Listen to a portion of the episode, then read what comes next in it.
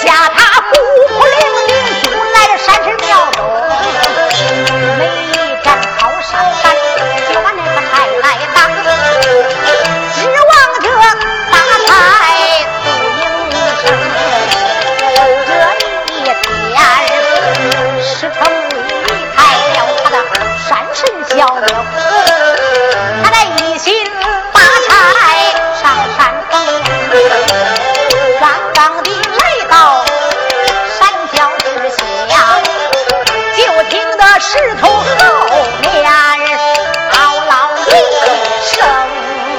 咱今天呢，为大家表演一段少侠包公案。这段故事。发生在大宋朝，四帝仁宗在位。咱们不说经里，单说境外，在山西太原府有一座万花山。万花山下走过了一位打柴的樵夫，这个人呢，名叫石成瑞。石成瑞来到高山之上，打了两捆柴火，用扁担挑着，刚要下山。就在这个时候，就听石头背后，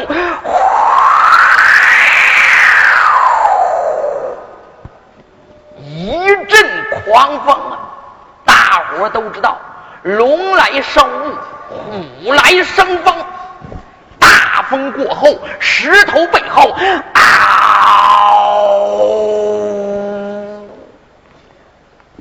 窜出一只斑斓猛虎。这只猛虎啊，头似篓子大，眼似夜明珠，毛有一扎长，尾巴杆正粗，四肢不带蹄，牙比钢筋粗，张开血盆口，翻身向前扑啊！石成瑞一看，救命啊！撒腿就跑，老虎随后紧追呀，跑了大概有十来步，这只猛虎往上一窜，嗷声，哎呀！石成瑞被猛虎扑倒在地，眼睁睁石成瑞命在旦夕。就在这个时候，就听到半山腰上有人说了话，说了一声：“吃人的禽兽，你给我住口！”啪！打过来一支袖箭，这支袖箭不偏不扭，刚好打在老虎眼睛里边，把这老虎疼的啊！渡口，噌噌，半山腰纵身跳下两个大姑娘。这两个姑娘啊，大一点的穿了一身大红，年纪就在十八九岁；小一点的就是十六七岁，穿了一身粉红。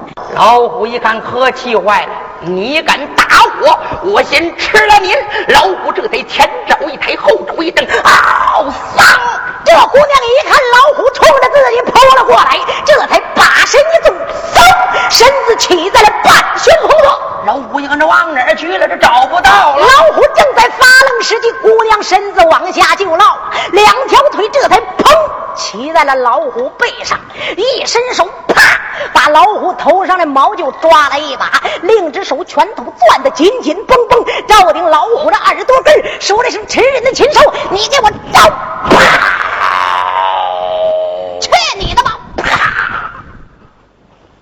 老虎被打得脑浆迸裂，绝气身亡。老虎死了，老虎这么一死，这个年龄小的姑娘说了一声：“呀，姐姐，你看这个男人还没咱女人的胆量大啊！你看吓死过去了。”对吧？你呢？等着，我呢把他给救醒。好，你把他唤醒啊！大一点的姑娘这才来到了近前，把这石成瑞前心拍了拍，后心捶了捶，说了一声：“哎，嗨，我说公子，醒醒吧！”老虎，哎呦！你别喊了，老虎已经被我给打死了，我把你给救了。石成瑞这才山目观看，忽然之间眼前两个女花容。这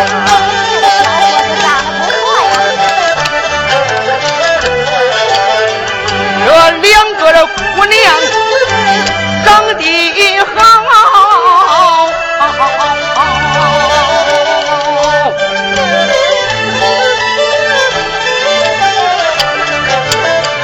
好像这仙女下了天空。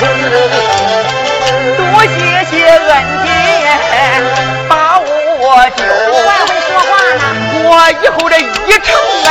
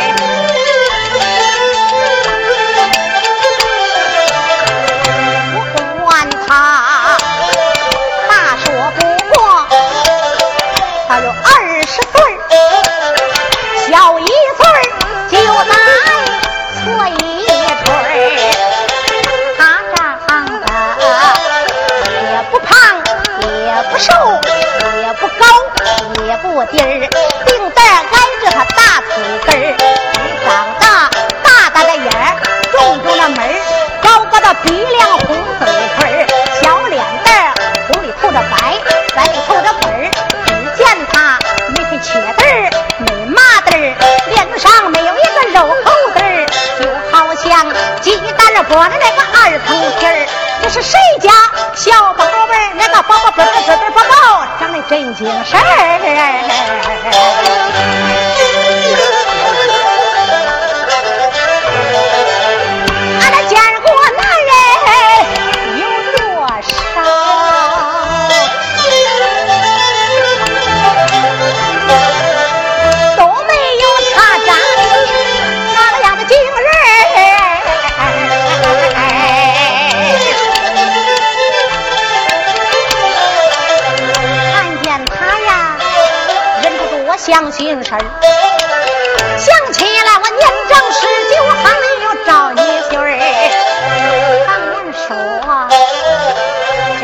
闺女儿不出庄子，不徒弟儿，光出一个金女婿儿。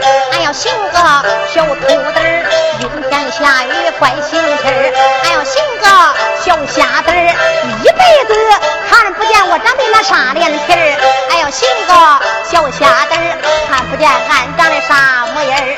还要寻个小哑巴，阿巴阿巴的怪烦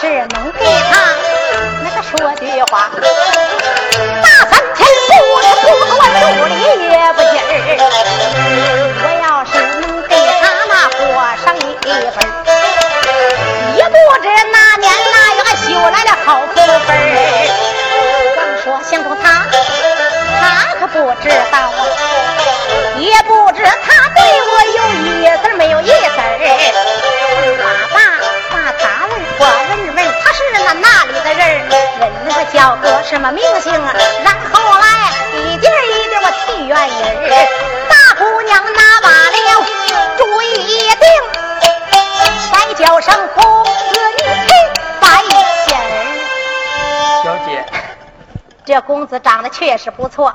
一看见他呀，让我腊月的萝卜动了心了。我得问问他家住是哪个村的？哎，我说公子，呃，你家住是哪里的呀？家住山西太原府万华山下石家庄的。我爹叫石守信，我妈姓田，我叫石成瑞。石成瑞，因为家里边穷，我就在山神庙存身，指望上山打柴。今天碰见猛虎，多谢小姐救命之恩。小姐，谢什么谢呢？呃，你叫什么名字？把你名姓说出来，我过以后登门叩谢小姐大恩大德。呀，这个人还怪懂礼貌呢。我说公子啊，啊，我呢叫东杏花，东杏花，家住也是山西太原万花山下董家庄的。哦，董家庄的，离此不远。这是我妹妹，叫东梨花。哎呦，那你妹长得真漂亮。我长得也不错呀。我告诉你说吧。要是提起来我们姐妹两个呀，大概你没听说过，也没见过啊。对。要是提起来我爹，那你听说过？叫什么名字？我爹当初站过高山，人送了个外号“金牛仙”，名叫董成。啊！嗯，哎呀，董成，你怎么了？哎呦，我的天哪！东城谁不知道啊？在这一带战过高山，杀人不眨眼的黑帮的魔头啊！我怎么碰见他闺女了？要是叫东城看见给他闺女说话，还不得把我给宰了呀？小姐，你在这待着吧，我走啊！我哎，我说公子，你哟，看这个人，我救了他了，认为他长得好看，愿意给他多说两句话。谁知道一说我爹的名姓，把人家给吓跑了。走走你的吧。反正啊，你长得这么好看，我呢就是看你背影我也得多看两眼，多看两眼，心里边舒服。东杏花想到了这里，眼望着石成瑞的背影，瞪着眼睛的看呐，真漂亮。二姑娘梨花一看，哟，姐，你看什么呢？行行行行，废话少说，去。怎么长得那么漂亮啊？人家都走远了，走远了也得看。人家拐弯了，去拐弯了也得看。谁叫她长得那么好看呢？这这这屁股也看不见，你还看什么呢？你说他走远了就看不见了？看不见了。唉，妹妹啊，既然是看不见了，你看这天也不早了，咱们回家去吧。好，回家吧。嗯。姐妹两个人这才回到董家庄，回到绣楼。石成瑞呢，回到他的山神小庙。这石成瑞回到山神小庙，他不想东杏花，为什么呢？他不敢想。那想一只癞蛤蟆想吃天鹅肉啊！可是这个东杏花回到董家庄绣楼，坏了。那是白天想石成瑞，晚上想石成瑞。掀开被窝，被窝里边也是石成瑞；端起饭碗，饭碗里边还是石成瑞，就得了一场想死大病。那想人的滋味特别难受啊！那到底多难受啊？反正我也不知道。东杏花那个难受劲儿，那就别提了。到底有多难受？活您就慢慢听。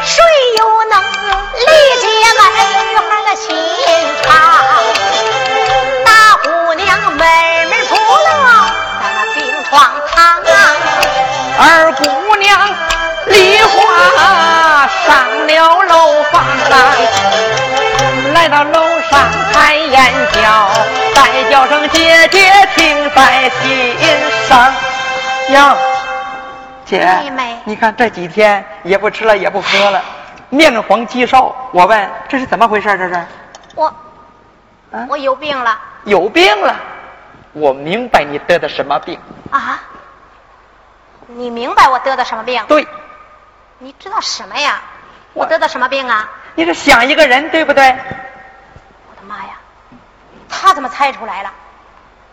哎，妹妹，啊，你说我在想一个人，那算你猜对了一半儿那你说我在想什么人呢？你相中人家石成瑞了，对不对？妹妹，嗯你要是不提石成瑞呀、我还好受一点你一提他，我就更想他了。就我说姐姐，你就别哭了。您呢，要相中石成瑞，你就给人家拜堂成亲去呗。哎 呀，傻妹妹，咱家里这么有钱，石成瑞，你没听说呀？他靠打柴为生，在那山神庙里边住着呢。他有那么穷，给咱门不当户不对，相中他就能嫁给他呀。再说了，咱爹是个老财迷，他的闺女要是出嫁呀，必须给人家要一万两彩礼呢。谁拿得起那么多钱呢？哟我，都姐姐这么，大了，都让他你要是想给石成瑞过，只有一个字就能解决问题。一个字，对，那什么字啊？这个快说。这个字特别流行，还特别时髦。啊，赶时代。跑，什么？现在这个社会大姑娘都兴跑啊跑？啊！不行不行不行！怎么说，我也是大家闺秀，千金小姐，那要是跟人家跑了，这算什么呀？哟，姐，我告诉您说啊，咱爹要一万两银子的彩礼，咱那也嫁不出去。你要是不跑，我可跑了啊！哎呦，我说妹妹，那说了半天，你也相中他了？那当然，好男人谁相不中啊？哎呦，我说妹妹，那那你的意思，要是跑，嗯能跑得了啊？能跑得了。那那要是咱爹知道了，那怎么办呢？爹知道之后，嗯到那个时候再说呀。嗯跑了之后跟人家石成瑞过，过上一年半载的，儿子往下一生，抱着孩子认老爷来了，咱爹不愿意，他也不行啊。哎，这个办法不错呀。要是跟人家跑了过了，生了孩子以后再来认亲，就是看在孩子的面子之上，爹也得把我认了呀。对呀，那好吧，妹妹，嗯你说跑，咱们就跑。对，你要是不出这个主意呀，我这一身大病，床我都起不来。听你这么一出这个主意，我身上病感觉着都好了。好了，哎，，今天晚上咱就跑。今天晚上就跑。对好，姐妹两个人这才赶了个集，上了个会，把这吃的、喝的、使的、用的都买全了，包了两个大包袱。准备跑呢。然后夜间十二点，别人都睡了，嗯姐妹两个人开开绣楼门，掂着两个大包袱。没有人呢，小心点。姐妹两个人这才出力东府，撒开两腿，赶奔山神庙给石成瑞成亲。这一回不私奔到在山神庙，百话不讲，一私奔到在山神庙，闹出一连串稀奇的故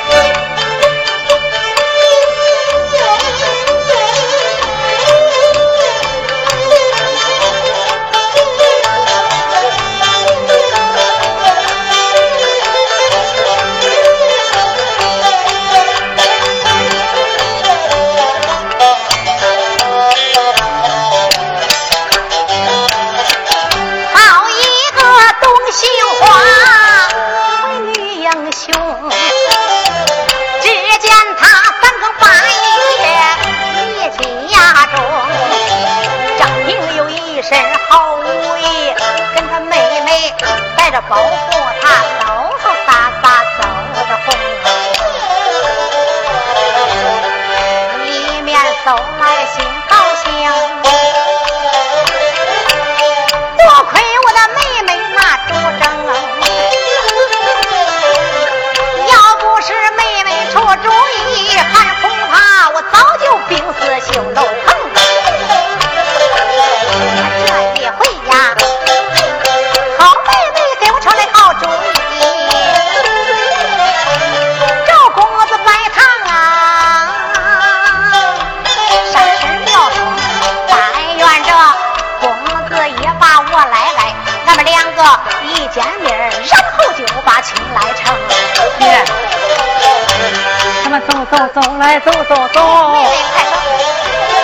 山神庙，但愿你找一个好相公。他们两个人简短解说，来得快，一句话，山神庙就在这个面前停。两个人来到这山神庙外，到了，这就是山神庙啊！这就是山神庙，石成瑞在这里边住着呢，就在这里边，就就进去见。嘘，干什么去呢？我，你不是找他拜堂呢吗？三更半夜，人家睡着觉，你到他里边，人家问你干什么来了，你咋着说？我，我就说拜堂来了。看看看看看看，你真会办事。怎么了？咱们女人卖的太便宜了，卖的太贱了，这男人瞧不起您。哎呦，妹妹，你说这话什么意思啊？什么意思？咱呢，嗯，还得提高价钱，哎呦，咱还得卖贵着点。哎呦，你别说了，这都送货上门了，还卖什么高价钱呢？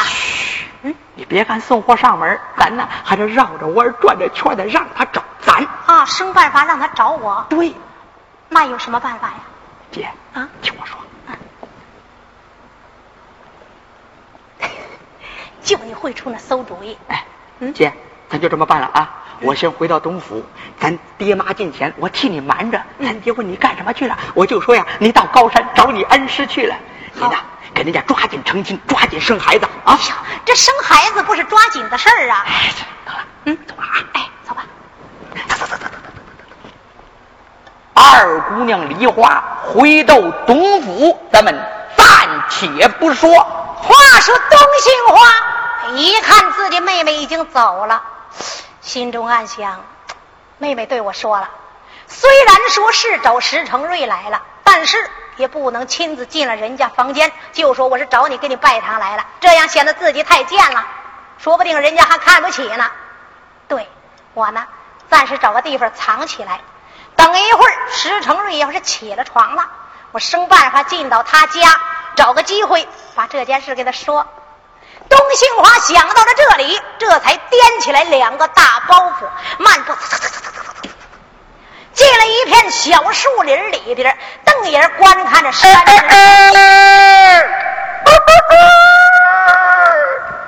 一句话，五打五更，天气明亮。石成瑞呢，起了床，穿上自己的破衣服。找了自己破扁担、破斧头，哎，又该上山打柴走了。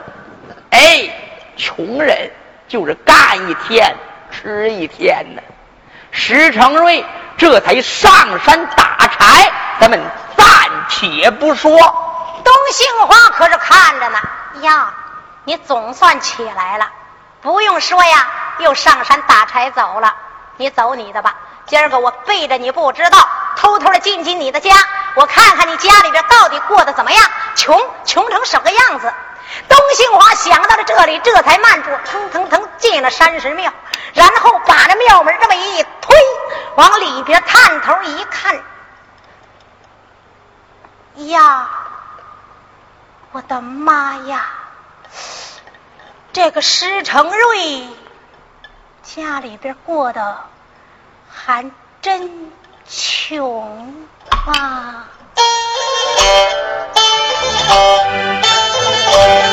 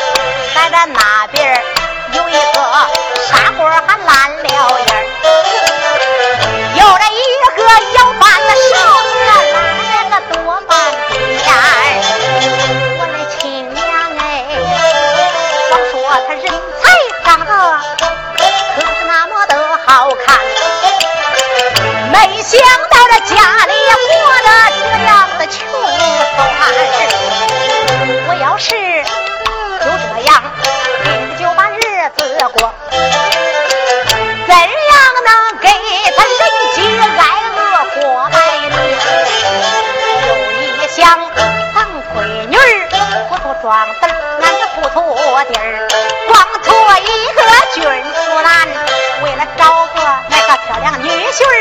受苦受累，俺都不说怨。董兴华想到这里，不阴那定，还得在山神小庙里收拾一番？先搜去四周的墙上蜘蛛罗网，或许你那墙角的裂缝修不完，然。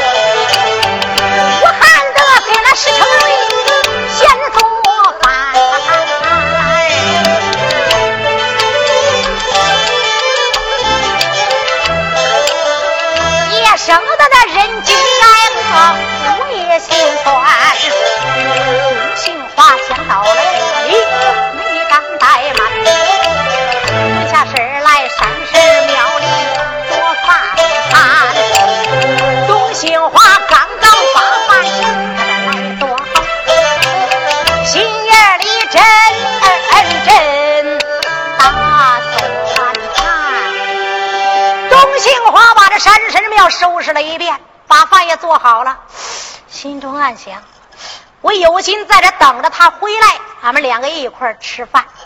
可是又怕他要是回来了，这一见面，他要是问起来你在我家里边待着干什么呢？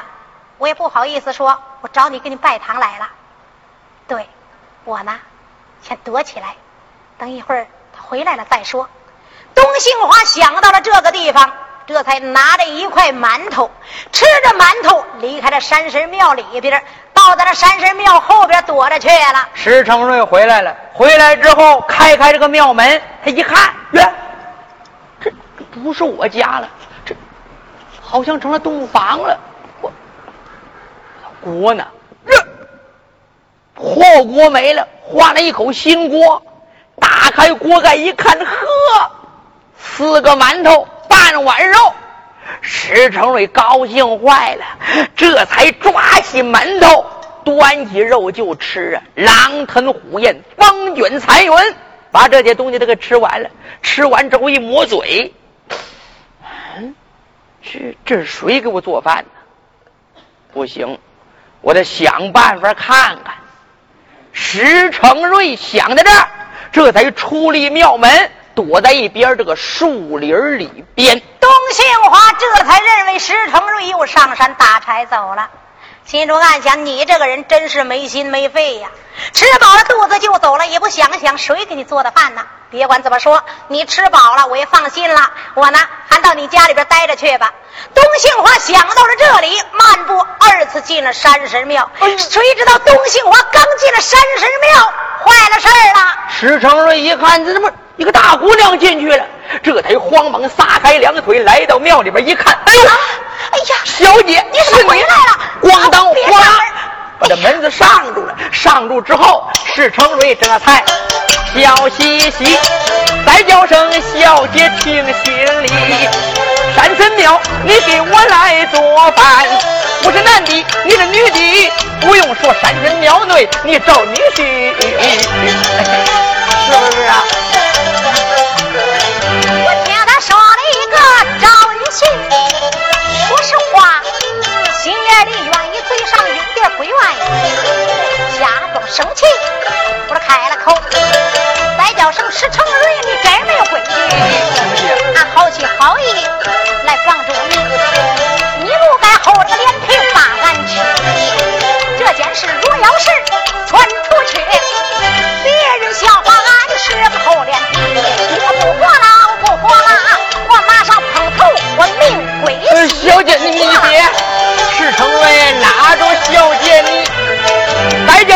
小姐，别家命归西。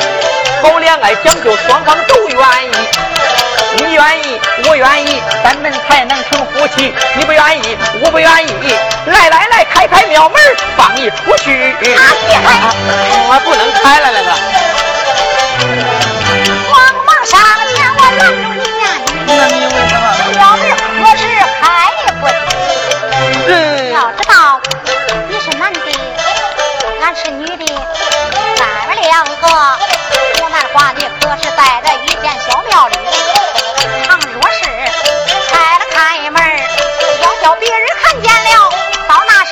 说俺是个疯闺女？到那时人家笑话俺，这事还不算，还坏了俺一个好名誉。叫你说这件事，那我也没法办。成亲你不应，呃，出去你不愿意。叫你说这件事儿，咱该咋地？叫你说这事该咋地？叫我说，咱来个一世咱压百头。啊，你你什么意思啊？来吧，石成瑞就这样跟着东杏花是拜堂成亲，两个人呢夫妻恩爱，夫唱妇随。从此之后啊，石成瑞也不用上山打柴了。哎，这吃的、喝的、使的、用的，都是二姑娘梨花打他娘家里边给偷着送。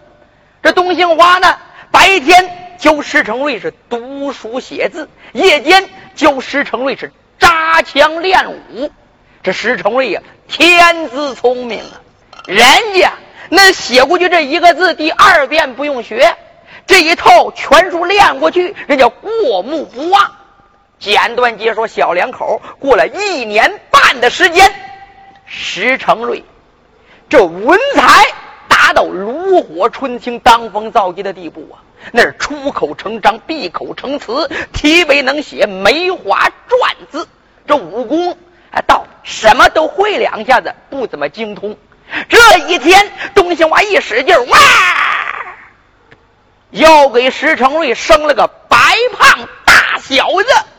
好家伙，这小子可漂亮了，粗骨肉胖骨墩儿，腚蛋儿疙瘩大腿根，两条大腿一板粗啊！石成瑞抱着孩子乐得东南西北摸不清了，这才说了一声“孩子”。哎呦，我没想到我这一辈子光棍还能生孩子，孩子呀！这一把亲我说相公贤妻，你看你那个高兴劲这。有了儿子，我能不高兴啊？啊！哎呀，我说你也别高兴了啊！啊既然有了儿子了，你都当了爹了，那赶快给这孩子起个名字吧。对对对，咱应该起个名字。嗯，这起什么名字呢？那当然是捡着好听的起了。对，眼看到八月中秋节了，嗯我给这孩子起个名儿，叫什么呢？围绕着中秋节叫。